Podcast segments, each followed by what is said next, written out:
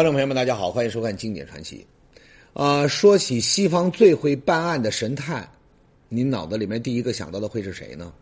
红一下，那一定是神探福尔摩斯吧。可关于福尔摩斯的身份呢，很多观众朋友们或许并不知道。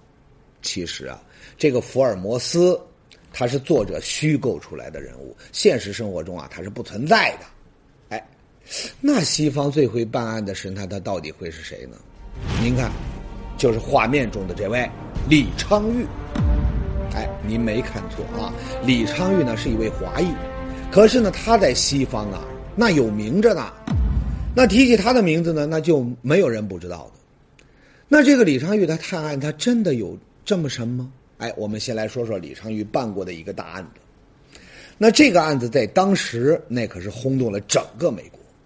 时间呢回到一九九四年的六月十二号，这天晚上呢，在洛杉矶一个豪华的小区里，一位刚从外面遛狗回来的居民听见异常的狗叫声，觉得呢异常的害怕。可偏偏他在经过一所豪宅的时候呢，看见了真正让他害怕的东西。那他这是看到了什么呢？原来啊，在这所豪宅的门口，居然躺了两具尸体，一具男尸，一具女尸。那这两人怎么死的呢？从现场的图片呢，我们可以看得出来，这俩人的喉咙啊被刀割开了，周围呢有一大片的血迹。那后来呢，警察来了。一调查呢，发现说这两名死者呀是男女朋友关系。这个男的那就是小区附近一家意大利餐厅的服务员，可是呢，这个女的呀不得了了，谁呢？尼克尔·布朗·辛普森。可能呢，很多人对这个名字呢还是有点陌生，但是呢，要说起他的前夫，您应该就知道了，谁呢？美国著名橄榄球球星辛普森。辛普森呐。这人他厉害啊，那在这个美国，那绝对是历史上最出名的橄榄球明星了。为什么这么说呢？首先，这个辛普森呢，他是个黑人，并且呢，他小的时候呢还得过一种病。按理说呢，这种病他是不适合运动的。什么毛病呢？那您可能想都没想到，佝偻病。那您说一个小的时候就得了佝偻病的，他怎么长大以后他会成为橄榄球明星呢？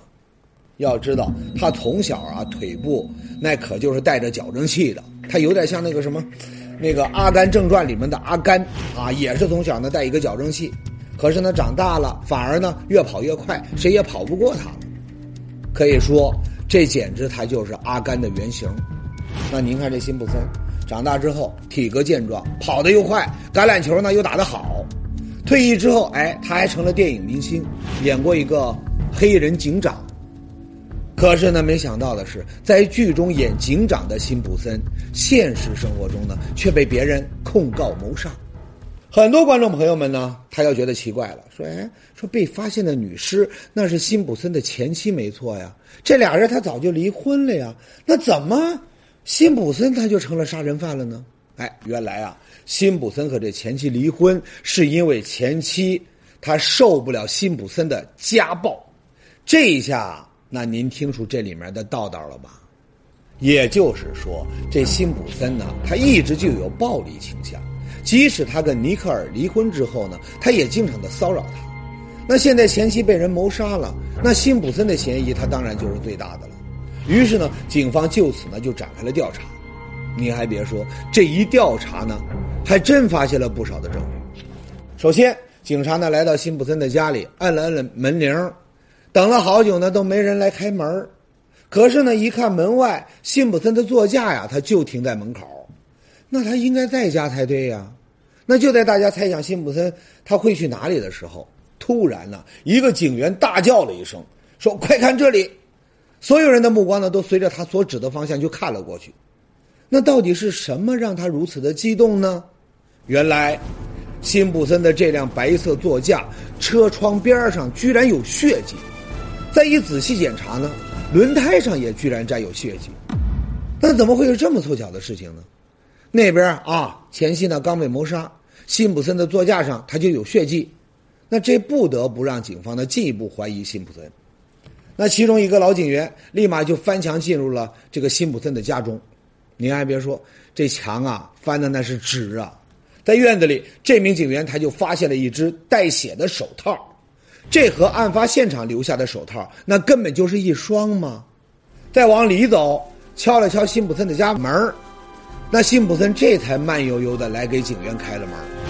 这一开门哎不得了，辛普森又把自己呢往这杀人凶手上啊，他又推进了一步。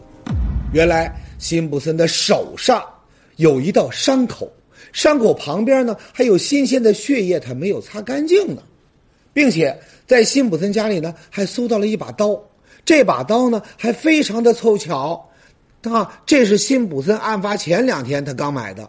并且呢，根据死者喉咙的这个伤口来看呢，和这把刀的刀刃儿，它也正好匹配，啊，这一下好了，警察搜集到的种种证据都表明了辛普森他就是杀人犯。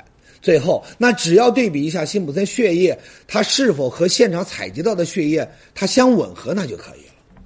过了两天，对比结果呢出来了，哈哈，果然不出人所料啊，这个血液呢完全吻合。这一下呢，辛普森他是杀人犯的事实，那没跑了。那接下来呢，那就是逮捕了。要不说这件事情啊，当时呢，在美国闹得那沸沸扬扬呢。六月十七号，洛杉矶警方下令逮捕辛普森，可结果您猜怎么着？辛普森呢，居然和警察上演了一出现实版的警匪追击大片辛普森开着他那辆白色的小车，顺着洛杉矶公路呢，一路狂奔。几十辆警车呢，就一直在后面追。辛普森在美国的名气又大，美国呢多家电视台啊，更是派出了直升飞机对全世界进行了直播。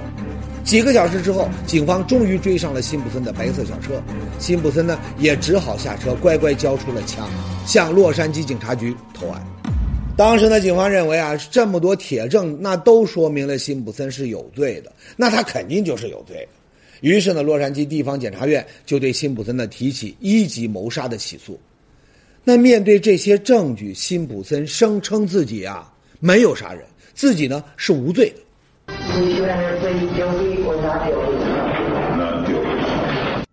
啊，这就有意思了。所有的证据都指向了辛普森，他就是谋杀犯。可是呢，他自己却不认罪。哎，就这样，双方就展开了激烈的交锋。那自然也引起了群众的广泛关注。因此呢，人们都称这是世纪大审判。可就是这样一个世纪大审判，似乎呢进入了一个僵局，双方各执一词，在警方所谓的铁证面前，辛普森他就是不认罪。那这个时候要怎么办呢？哎，这就轮到我们的神探李昌钰出场了。那他能打破这个僵局吗？辛普森杀妻案的真相究竟是什么？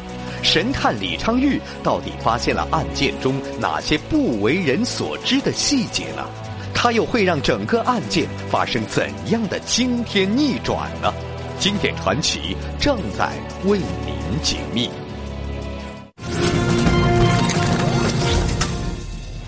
上集呢，我们说到辛普森的前妻和男友被人谋杀了，警方呢经过调查取证之后，发现辛普森呐，他就是杀人犯。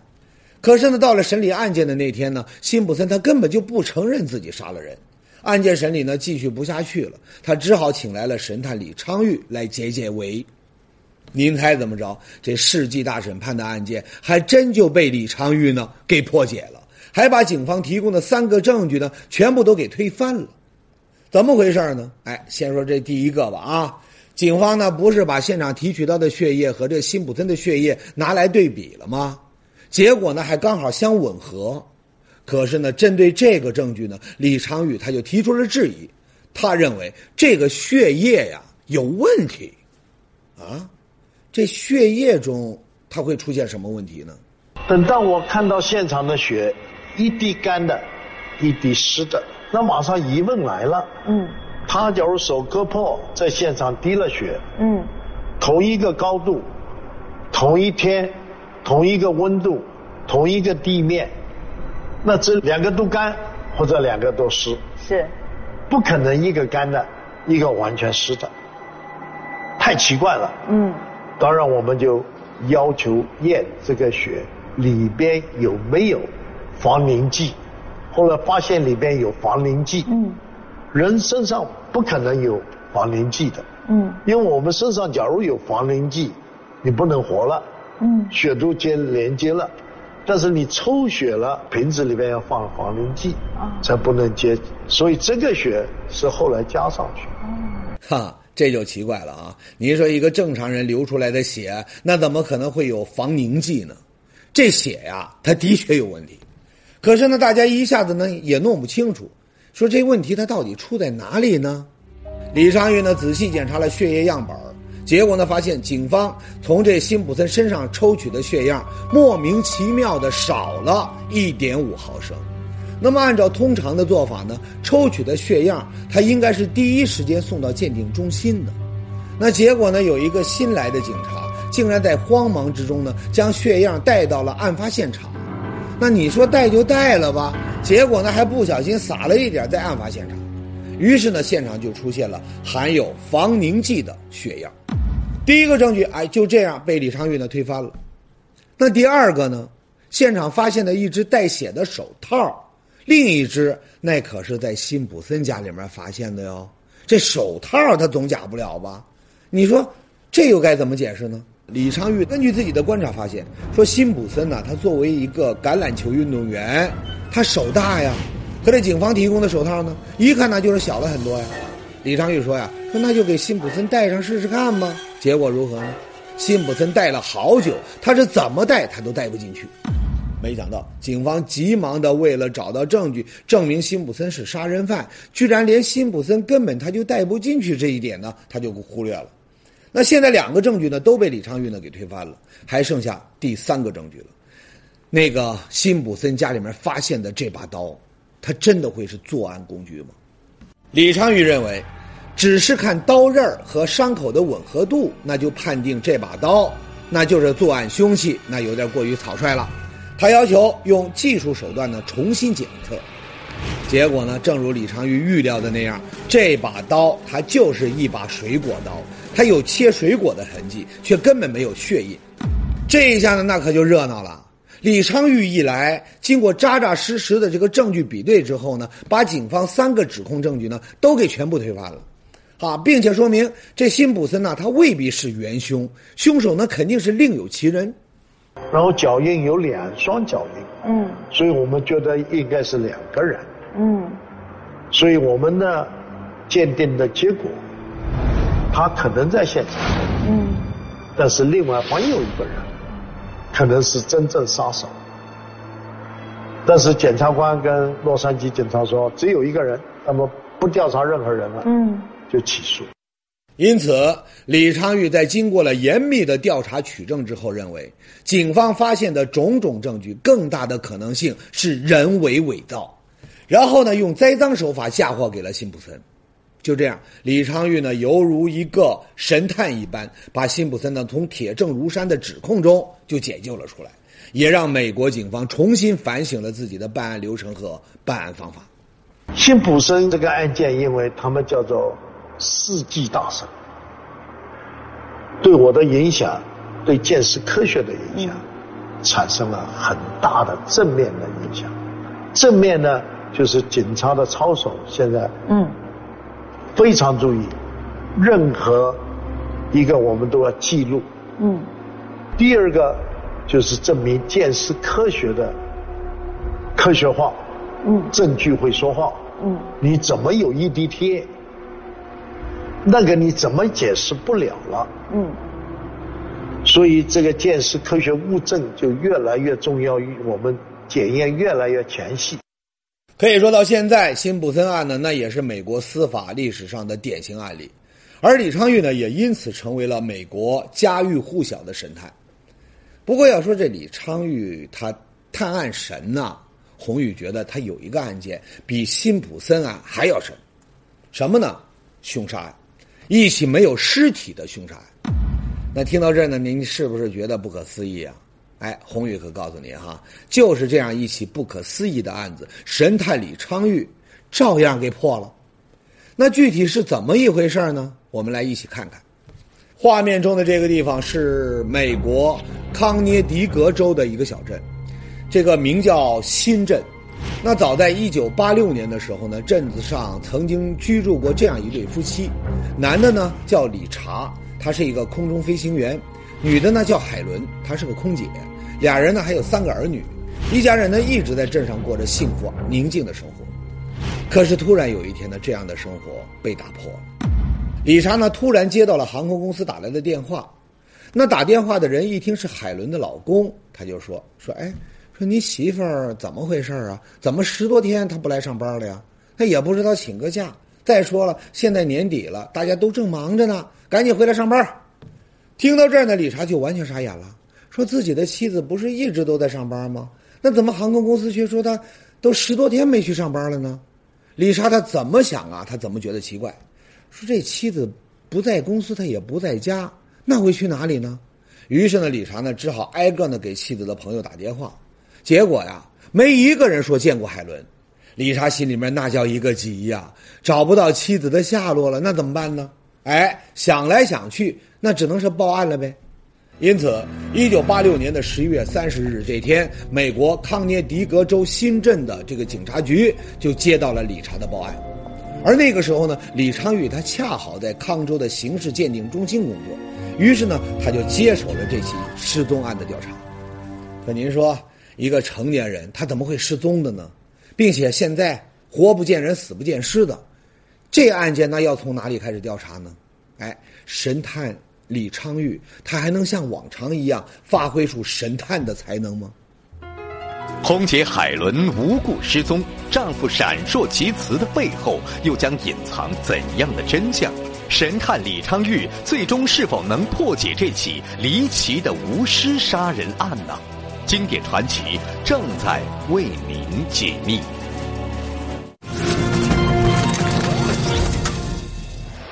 上节呢，我们说到，在新镇这个小镇上啊，原本住着一个幸福的家庭。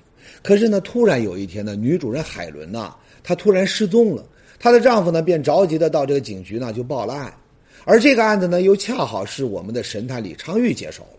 于是呢，李昌钰决定先从海伦身边最亲近的人开始调查。首先呢，李昌钰让李查把这个失踪的情况说了一遍。那这不说呢，倒还好；一说，哎，李昌钰他就发现问题了。原来理查最后一次见妻子海伦，那都是十几天前的事情了。那一个正常的男人，那怎么可能妻子异常了十多天，那一点察觉都没有呢？哎，李昌钰呢，只好继续追问。俩人最后一次见面的时候，海伦她为什么离开了呀？啊，理查呢就告诉这李昌钰说说那天早上啊，俩人啊发生了点争吵，海伦呢摔门他就走了。那次走之后呢，就再也没回来了。那理查的这番陈述呢，完全不能说明任何问题。李昌钰呢只好把目光放到海伦的同事身上。结果，您猜他同事怎么说？太太发现他有外遇，说请了个私家侦探。这私家侦探一发现他果然有外遇，不止一个，好几个，就照了一些相，就交给 Helen，他的名字叫 Helen。Helen 一看当然很伤心。汉娜当时是做华美航空公司的呃空中小姐，所以就要要求离婚，就请了个律师。但他先生警告他，绝对不跟你离婚。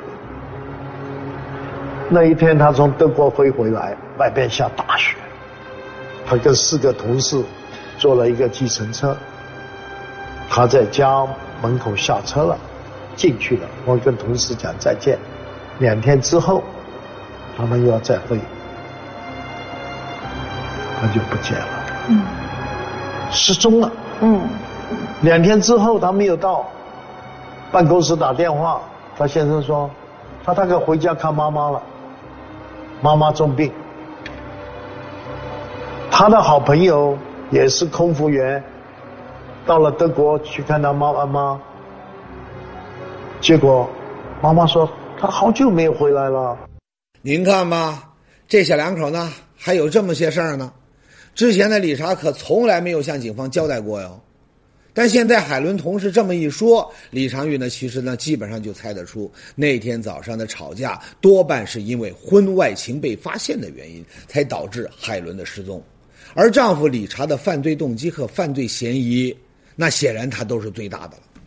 并且呢，您要知道，理查呢，除了当飞行员以外，他原来呢，他还是中央情报局的特工，心理素质他极其过硬，不仅受过严格的测谎训练，还曾先后。两次执行过海外任务，因此呢，他对警方的讯问可以说早就练就了属于自己的特异功能。你想要通过测谎仪测他说的这个话是真是假，他根本就不可能。那他对警方说的话最多也就是一个参考吧。因此，李昌钰呢决定再到这个理查和海伦的家里看看，看能不能找到什么证据，可以证明这小两口当天发生过争吵，甚至是。有没有过什么暴力行为的？要不说李昌玉他是神探呢？他在他们家仔细检查了两遍，马上就发现了一些蛛丝马迹。我到他家里发现地毯没了，床，主卧房的床也没有了。嗯。所以后来知道从他的保姆嗯说原来有地毯嗯地毯丢了，不见了嗯。所以动员很多员警到垃圾场去挖地毯找，没有找到。嗯。他原来房间布置什么情形，我们也不知道。嗯。当然，通常我是从照相部。嗯。看，去重建复原。对。他最好的朋友。嗯。所以他帮我们忙，从地下室找到一个床垫。啊。那床垫上面有血迹。这些发现那可不得了啊！消失的地毯、床垫上的血迹，那这些呢都引起了李昌钰的高度重视。他立马把这些血迹呢就进行了对比取证。您猜怎么着？这血迹居然是海伦的。李长玉呢这不得不加深了对理查的怀疑。可是现在呢，活要见人，死要见尸。就算海伦是被这个理查给杀害了，那总总要有尸体吧？这尸体哪去了呢？这小镇方圆几十里，李长玉呢通过走访调查发现，理查他就没出过这个小镇。那如果是他杀害的，那是不是可以推测海伦的尸体这应该还在这个小镇呢？那接下来就找尸体呗。你找到尸体，那不就有线索了吗？所以呢，李昌钰他就动用了什么呢？您可能没想到，他居然动用了直升飞机。这阵仗啊，够大的。可这结果呢，却并不理想。什么收获也没有，那现在尸体找不到，这个案件他要如何往下进行呢？正当李昌钰一筹莫展的时候啊，警察局呢突然就提供了一个线索，什么呢？就说有一个清雪工啊，在十九号的凌晨的时候呢，曾经看到一辆大卡车，这个卡车的后头呢，他就拖着一个角木机。那李昌钰一想，这时间和作案的时间那是差不多，他可以对上了。可是碎木机。那是怎么回事呢？啊，还有这个开大卡车的人，那到底是不是李查呢？那仔细想了想之后，李昌钰就觉得坏了，怎么回事呢？根据这个情况呢，李昌钰就做了可怕的假设，说这会不会是一起由家暴和婚外情而引发的杀人碎尸案呢？于是呢，他立马就到这个角木机的这个出租店里面去调查情况，而这次的调查，李昌钰有了非常大的收获。我们发现，就是他租了一个大型的角木机。嗯嗯嗯。那个大型的角木机是角大木头的。嗯。他不可能要这个大型的角木机。嗯。他大型角木机用完了，送回去了。我问那个经理，他说这个角木机回来很奇怪啊。我说怎么奇怪啊？他说通常都是脏的，搅了很多碎木头，人家还来我们要清洗。他这个清洗的干干净净。李昌钰呢，当时听到了这一点呢，他就觉得很有问题了。干干净净的送回去，那难道不就是为了掩盖他用绞木机做过的事情吗？可是那天晚上，清雪宫看到李查开着一个卡车运绞木机，那这又该怎么解释呢？想了好久啊，李长宇发现李查开着卡车的前进方向刚好是湖边于是呢，他就突然想到了。后来说他脚木搅碎了，尸体搅到哪里？当然水里。所以我们分析一下叫做 geographic study，地域分析法。嗯，就发现有一个湖，这有很有可能性。所以我们试过角木机，它的最高能最远能给这个 debris 就夹好的丢十五次。从这个数字，我们就从湖边上量十五次的地方，因为这个嫌犯太厉害，他的 IQ 测验是一百分，所以我知道他很聪明，他不可能给角木机停到很远，一定靠在湖边上。您听明白这什么意思了吗？简单点说呀，就是角木机的喷射距离是十五英尺以内。于是呢，理查算好了距离，用角木机进行碎尸，然后呢，这尸体呢刚好能进到湖里。为了进一步确认自己的猜想呢，李昌钰还特意做了一个实验，他将一台角木机呢放在距离湖边十五英尺的地方，将一头猪的尸体呢放进了角木机。实验证明，喷射中绞碎的尸体会喷射到湖里，较轻的碎屑残渣它会留在湖岸上。那根据这个实验结果呢，李昌钰断定，那如果是毁尸灭迹，湖岸边那应该会留下被害人的尸体残骸。那为了寻找这些关键的线索呢，李昌钰就动员了几百名警察。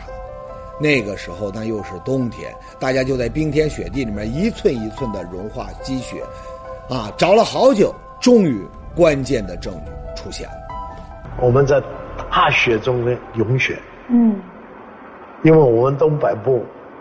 冬天很冷，融雪，融了我们找到五十六根小骨头，很小很小，嗯，找了两千六百六十根头发，嗯，找了一颗牙齿，找了半个指甲，找了一点这个脚的肌肉指甲，嗯，所以我们知道死了一个人，嗯，谁？我们就做了一些血型分析，嗯，就可能是 Helen Craft，所以就派潜水警察的潜水蛙人进去找，找了半天什么都没有找到，找了几根骨头上来，我一看这是牛的骨头，后来他们说还有个锯木机找上来了，我说好了，这个带回去，他们问博士为什么要带回去啊？我说带回去，带回去。所以很多写小说的说我有先见之明，一看这锯木机，其实因为我们办公室没有个锯木机，带回去可以用用。结果回去一看，他的号码，电锯的号码磨掉了，电锯的号码都被磨掉了。李昌云呢仔细看了看，发现这磨损的痕迹呢，明显他就是有人故意这么做的。难道说电锯的主人他是要隐瞒一下什么吗？哎，李昌钰呢，马上用技术手段检测了这把电锯，果然，锯木机呢在电锯上发现了残留的毛发和血迹。经过比对，那这些毛发和血迹呢，都来自受害人海。